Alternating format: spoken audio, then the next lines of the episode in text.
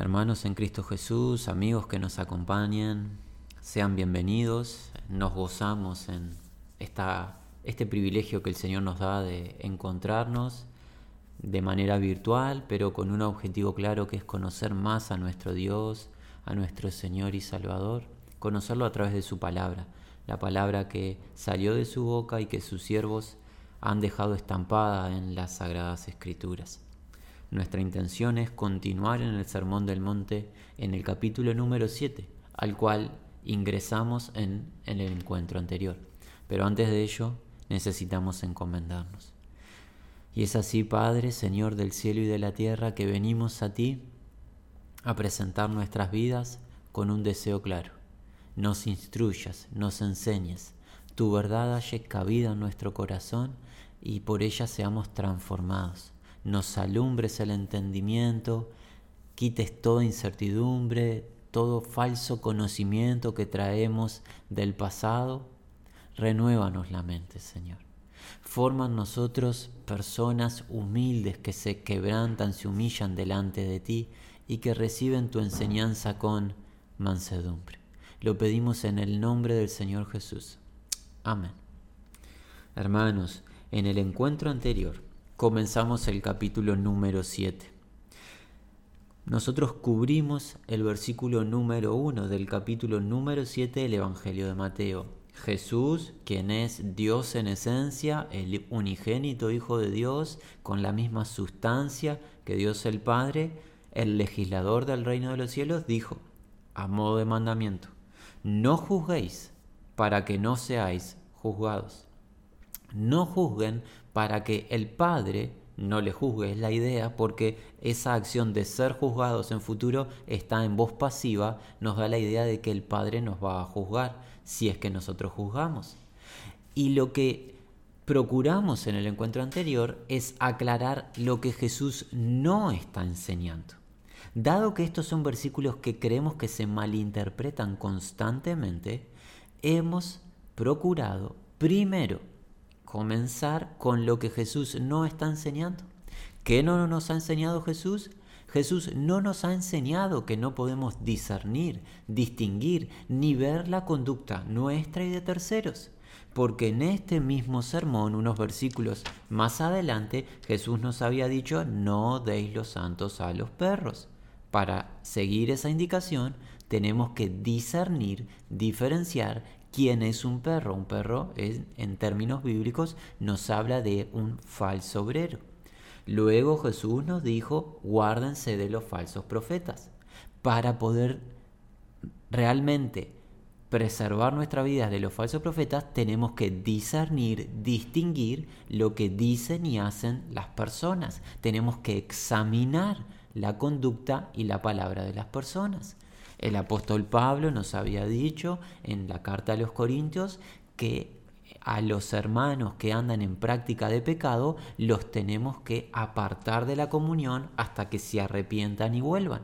¿Cómo se lleva adelante eso si no distinguimos, analizamos, percibimos la conducta de cada uno de los que nos congregamos? El mismo apóstol Pedro y Judas en sus libros son enfáticos en sus declaraciones hacia los falsos predicadores.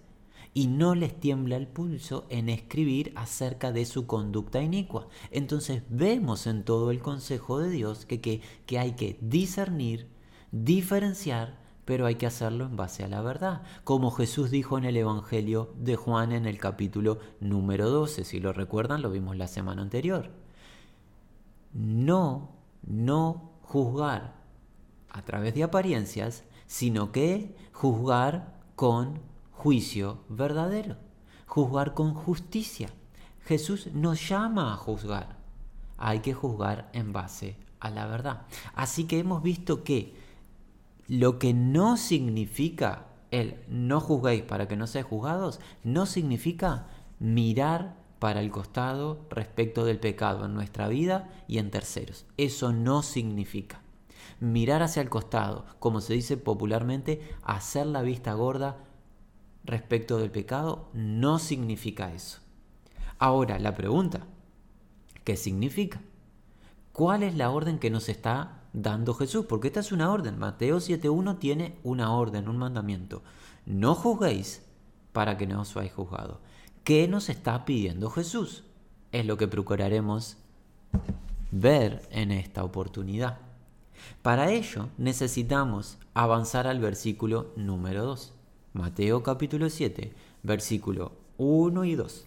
Dice así Jesús, no juzguéis para que no seáis juzgados. Porque con el juicio con que juzgáis seréis juzgados, y con la medida con que medís os será medido. Nosotros creemos en el temor del Señor que aquí en el versículo 2 está la clave para entender esta enseñanza de Jesús. ¿Cuál es? El estándar, medida o juicio que establecemos. El estándar, medida o juicio que establecemos solamente, solamente es válido si es el estándar, juicio y medida de Dios, el cual es su palabra.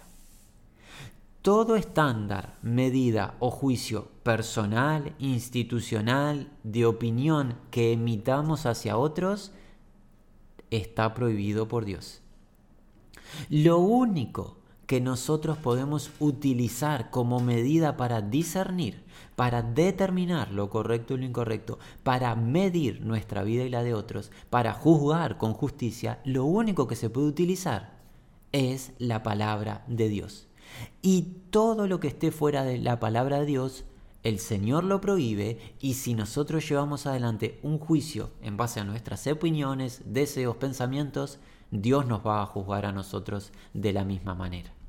Ahora, eso puede sonar puede sonar agradable, pero alguien dirá, ¿cuál es el fundamento que se nos presenta para defender esta postura? Eso es una petición correcta y para ello vamos al Evangelio de Juan capítulo número 12. ¿Cómo sabemos que la medida, el estándar con el cual juzgar las cosas, las situaciones, es la palabra de Dios? Jesús lo enseñó. De sus propios labios salió esta verdad. Juan capítulo número 12. Vamos a leer a partir del versículo 44. Dice así Jesús. Jesús clamó y dijo, el que cree en mí, no cree en mí, sino en el que me envió. Y el que me ve, ve al que me envió. Yo la luz he venido al mundo, para que todo aquel que cree en mí no permanezca en tinieblas. Al que oye mis palabras y no las guarda, yo no le juzgo, porque no he venido a juzgar al mundo, sino a salvar al mundo. El que me rechaza y no recibe mis palabras, tiene quien le juzgue. La palabra que he hablado, ella le juzgará en el día postrero, porque yo no he hablado por mi propia cuenta. El Padre que me envió, Él me dio mandamiento de lo que he de decir y de lo que he de hablar, y sé que su mandamiento es vida eterna. Así pues, lo que yo hablo, lo hablo como el Padre me lo ha dicho. Jesús nos cuenta en este pasaje, no tenemos duda alguna, cuál es el estándar, la medida de juicio única y permitida. ¿Cuál? La palabra del Señor. La palabra que Él proclamó de sus labios. Y cuando hablamos la palabra de Jesús, hablamos la palabra de Dios. Porque el Hijo y el Padre poseen exactamente la misma sustancia, la misma esencia. Lo que habló el Hijo es lo que habla el Padre. El Hijo no habló nada en su propio nombre fuera de lo que el Padre le dio para hablar. Todo lo que Jesús declara y proclama, pide y manda, es todo lo que Dios el Padre manda y en lo que se complace. Ese es el estándar, la medida, el justo juicio.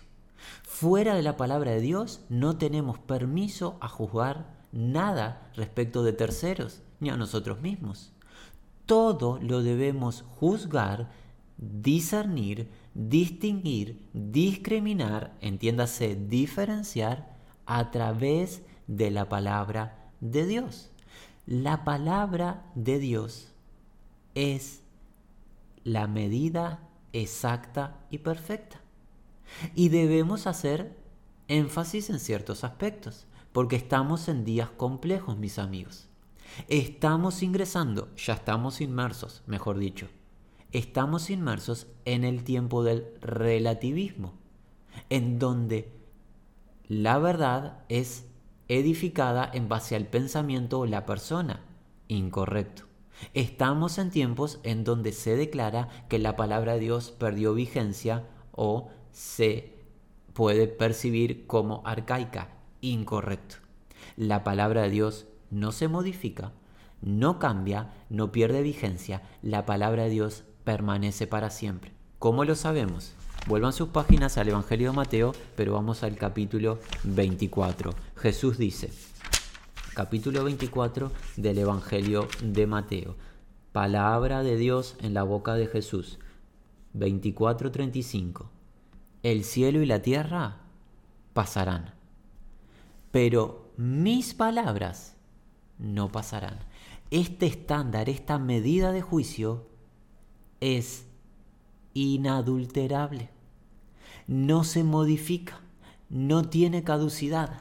La tierra que nos maravilla con su esplendor, la tierra que Dios creó, tiene fecha de vencimiento, porque está escrito que Dios va a pasar por fuego los cielos y la tierra y va a ser una nueva creación. Pero la palabra de Dios no va a cambiar, permanece intacta. La palabra de Dios que declaró Jesús hace dos milenios tiene exactamente la misma vigencia en nuestros días estando en el año 2021. Es exactamente la misma palabra y Dios pide exactamente lo mismo que pidió hace dos milenios. Es falso, es mentira que nosotros en el presente podemos modificar la palabra de Dios y declarar que Dios tiene nuevos planes o nuevos pensamientos para nosotros y que nuestra sociedad no está con la responsabilidad de obedecer la palabra de Jesús. Eso es incorrecto, eso es falso y es un camino de perdición. La palabra de Dios permanece y es la única medida con la cual podemos medir todas las cosas. La palabra de Dios es perfecta y es idéntica para todo ser humano, no es relativa. Amigos, nosotros lo decimos con preocupación, pero con tristeza. El mundo relativiza todo, porque el mundo está en tinieblas. Pero ¿sabes lo que nos da tristeza? Que parte de lo que se dice ser pueblo de Dios está permitiendo que los vientos de relativismos ingresen a las iglesias y hoy en parte del pueblo de Dios se acepta se acepta que la palabra de Dios queda a un lado y que los deseos personales salgan a relucir. Vamos a ser concretos. Hoy en parte de lo que se dice ser pueblo de Dios, se acepta que el individuo decida qué es y se rechaza lo que el Creador ha determinado que somos. Si hemos entendido bien, Dios, el Creador de la raza humana, nos creó varón y hembra dos géneros únicamente, hombre y mujer. Hoy, en parte de lo que se dice ser pueblo de Dios, se acepta como algo normal que el individuo defina él mismo si es hombre, mujer u otro género que él crea conveniente.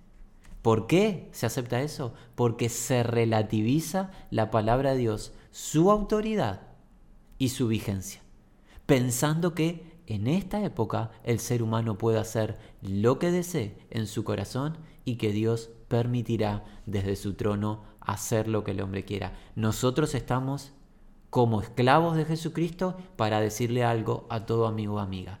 Ese es un camino de perdición. Jesucristo no rebaja su estándar, Jesucristo no modifica su palabra y Jesucristo no negocia con el ser humano. El pacto de Dios de salvación gratuita y vida eterna para el hombre es un pacto que Él ofrece y que el individuo podrá aceptar o rechazar, mas no podrá negociar. Esto lo decimos en el nombre del Señor, con temor delante de Él y con amor para aquellos que nos escuchan. Cada uno deberá de decidir por sí mismo si acepta la palabra de Dios como lo que es o cae en la tentación de relativizar y verse inmerso en incertidumbre. La palabra de Dios es tan magnífica, mis amados, que en el libro de Hebreos encontramos en el capítulo 4 esta declaración. Vuelvan sus escrituras al capítulo 4 del libro de Hebreos a partir del versículo 12. Porque la palabra de Dios es viva y eficaz. No es letra muerta, es viva. Tiene vida la palabra. Y además de tener vida, tiene eficiencia y eficacia. ¿Para qué? Es más cortante que toda espada de dos filos. Y penetra hasta partir el alma, el espíritu, las coyunturas y los tuétanos. Y mira lo que hace la palabra de Dios. Discierne los pensamientos y las intenciones del corazón. No tenemos duda, no tenemos temor ante cualquier persona de decir es la palabra de Dios el justo juicio, porque es la palabra la que, en términos populares, nos parte al medio, exhibe nuestras tinieblas y para eso fue enviada, para que nos volvamos al Señor con la urgencia de que Él nos salve, porque no nos podemos salvar nosotros mismos. La palabra saca a luz nuestras tinieblas. ¿Dónde queda aquella propuesta de no te metas, no juzgues, no mires? No es correcto. La palabra de Dios nos juzga. Por ende, el justo juicio con el que tenemos que juzgar no es nuestro, es la palabra. ¿Vieron cómo tiene coherencia el consejo de Dios cuando nos acercamos e invertimos tiempo en escudriñar la palabra? Refutamos cualquier tipo de argumento que se levanta contra el conocimiento de Dios. Versículo 13. Y no hay cosa creada que no sea manifiesta o salga a luz en su presencia. Antes bien, todas las cosas están desnudas y abiertas a los ojos de aquel a quien tenemos que dar cuenta. ¿Cómo damos cuenta? A través de su palabra. ¿Qué dijo Jesús? No vine a juzgar al mundo. El que me rechaza tiene que le juzgue la palabra que hablé. Es a través de la palabra que habló que el Señor va a juzgar al ser humano. Por ende, nosotros en el presente, ¿qué debemos hacer? Juzgar toda situación a través de la palabra. Alguien dijo, nadie a mí me puede decir que yo soy inmoral. El que me dice que yo soy inmoral, me está juzgando y Dios lo prohíbe. Ojo amigo con esa expresión. Nadie a ti te puede decir que tú eres inmoral en la medida que tú seas fiel a tu esposa. Pero si tú tomas otra mujer que no te corresponde, la palabra de Dios dice que tú eres inmoral. Por ende, el juicio no te lo está estableciendo un tercero, te lo está estableciendo Dios a través de su palabra. Es Dios quien te está juzgando de tu pecado para que tú te arrepientas y vivas y te haya culpable diciéndote tú eres inmoral, pues está permitido al hombre que tenga una sola esposa, una sola compañera y que sea fiel a ella. Y si el hombre toma para sí otra mujer, ese hombre ha caído en inmoralidad sexual. Por ende, la supuesta defensa de no me digas que soy inmoral porque me está juzgando es incorrecta. La palabra te ha juzgado y te halló defectuoso. Y esta es la tarea de quién? De la iglesia.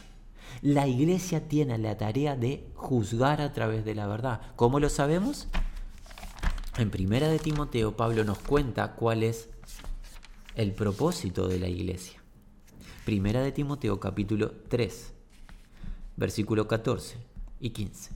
Esto te escribo, aunque tengo la esperanza de ir pronto a verte, para que si tardo sepas cómo debes conducirte en la casa de Dios, que es la iglesia del Dios viviente ¿Y qué es esa casa? Pablo, columna y baluarte de la verdad. La iglesia sostiene la verdad, ese sostén de la verdad es la proclamadora de la verdad por la gracia de Dios a través del ministerio, perdón, del Espíritu Santo. La iglesia no puede relativizar los hechos, pues su función es sostener, mantener la verdad. La iglesia está representada simbólicamente en la palabra de Dios como el candelero de Dios. Dicho candelero debe permanecer encendido y ese candelero anuncia la verdad, es la luz al mundo. Si la iglesia relativiza las situaciones, si la iglesia mira para el costado de las situaciones, la iglesia pierde razón de existir. Hermano y hermana, Jesús nos está llamando a qué? a rechazar y prohibir en nosotros mismos cualquier tipo de juicio personal que emane de nuestros pensamientos, ideas, lo que fuese, está prohibido. Si lo hacemos, ¿qué nos dijo Jesús? El Señor nos va a juzgar. En cambio, Dios nos está llamando a juzgar, discernir, discriminar, que entiéndase, es diferenciar toda cosa, toda conducta, todo hecho a través de la verdad. Por ende, no somos nosotros los que juzgamos, es la palabra que juzga. Nosotros qué hacemos? Utilizamos la palabra para que haya luz en toda situación, empezando por nuestra propia vida, continuando con la vida de la que nos rodea. Habiendo aclarado esto, invitamos a volver a Mateo, al capítulo 7, de donde hemos partido. Capítulo 7 del Evangelio de Mateo. De Mateo. Releemos versículos 1 y 2. Jesús dice, no juzguéis para que no seáis juzgados, porque con el juicio con que juzgáis, seréis juzgados, y con la medida con que medís, os será medido. Si el estándar que ponemos es nuestro, Dios se va a encargar de ponernos el mismo estándar a nosotros y no nos va a agradar. El único estándar, la palabra de Dios. Continuamos, versículo 3 al 5. ¿Y por qué miras la paja que está en el ojo de tu hermano y no echas de ver la viga que está en tu propio ojo? ¿O cómo dirás a tu hermano, déjame sacar la paja de tu ojo y he aquí la viga en el ojo tuyo? Hipócrita saca primero la viga de tu propio ojo, y entonces verás bien para sacar la paja del ojo de tu hermano. Versículo 3 y 4, Jesús plantea dos interrogantes para captar nuestra atención. Tenemos que distinguir dos elementos que se encuentran en el versículo 3 y 4. ¿Cuáles son los elementos? Esa palabrita que se traduce como paja y viga. Jesús nos pregunta, aquellos que vamos a examinar la vida de, de nuestros hermanos, ¿por qué miramos la paja que está en el ojo del hermano? Y esa paja es un pequeñito elemento de madera, es un elemento de una dimensión pequeña, difícil de percibir. En contrapartida, en nuestro propio ojo se encuentra una viga un elemento también de madera, pero es un elemento de grandes dimensiones. Jesús nos pregunta, ¿por qué miramos un elemento tan pequeño en la vista de nuestro mano y no nos despojamos, no quitamos de nuestra propia vista un elemento tan grande como una viga, como una casi que columna de madera? ¿De qué está hablando Jesús? Bueno, no tenemos duda.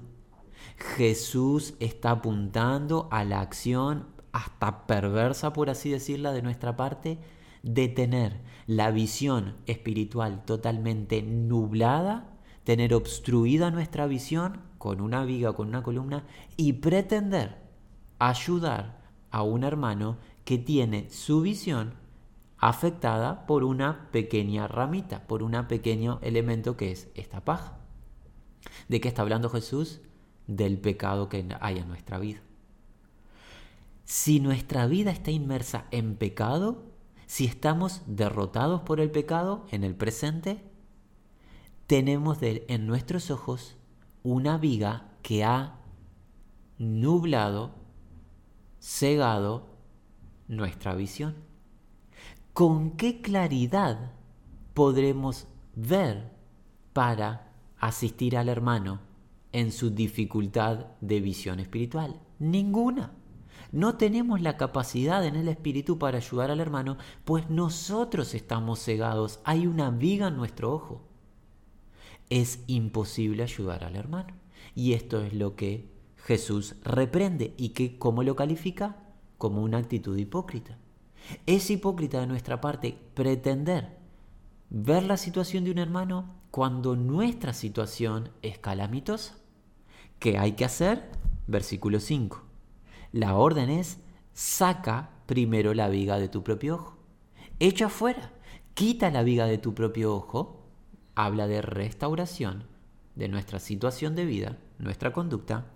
Y entonces, en ese momento recién, verás bien para sacar la paja de tu ojo, del ojo de tu hermano, perdón. Entonces verás bien para sacar la paja del ojo de tu hermano. Nótese que Jesús nos permite asistir al hermano, ver su situación, recién cuando nosotros estamos viendo con claridad y no antes. Si antes pretendemos asistir al hermano, cuando nosotros no estamos viendo claramente, lo único que haremos es un acto de desobediencia al Señor. Y queremos aclarar algo que creemos conveniente. ¿Por qué Jesús ve la situación de mi hermano como una viga, como un pequeñito elemento de madera, y a la nuestra eh, como un gran eh, columna o una viga de madera. ¿Qué nos quiere enseñar Jesús? Bueno, creemos, y esto casi que es una opinión nuestra, creemos que lo que Jesús está sacando a luz es un hecho natural de nosotros los seres humanos. ¿Cuál es ese hecho? Los seres humanos tenemos la tendencia natural a autojustificarnos. ¿De qué manera? En nosotros mismos la inmoralidad sexual no es inmoralidad sexual, sino que ¿qué es? Un deseo natural porque somos seres que tenemos, que nos expresamos con sentimientos fervientes. Pero en el prójimo tenemos rapidez para decir ese prójimo es un inmoral sexual, es adúltero, es fornicario. En nosotros mismos, cuando nos tenemos que ver a nosotros mismos, la avaricia no es avaricia sino que ¿qué es? Es el deseo de estar un poquito mejor y tener un mejor pasar. Pero en la vida de nuestro prójimo tenemos la rapidez de calificarlo, enseguida distinguirlo como un ser avaro que vive para las riquezas. En nosotros mismos, la violencia y la agresividad no es violencia y agresividad, son simplemente reacciones momentáneas pasajeras.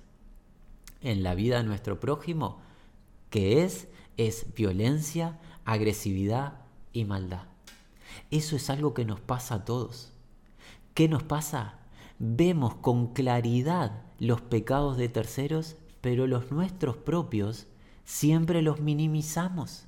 Y no nos parece pecado, sino que nos parece cosas naturales, normales del diario vivir. Jesús sabe de nuestra condición y creemos que en esta enseñanza Él apunta a eso. Primero, examinarnos a nosotros. Primero que nuestra vida esté a la luz de la verdad. Y una vez que la verdad nos está sanando, nos está purificando, ahí sí podremos asistir a nuestro prójimo con gracia de parte del Señor. El cómo asistir a nuestro prójimo es una pregunta válida y nuestro deseo es poder llevarla adelante la respuesta en el siguiente encuentro. ¿Qué hemos visto hoy? Hemos visto que hay un solo estándar, una sola medida, un solo juicio justo para llevar adelante. ¿Cuál? La palabra de Dios. Todas nuestras vidas y en las vidas de los que los rodean debe ser discriminado, diferenciado, juzgado a través de la palabra.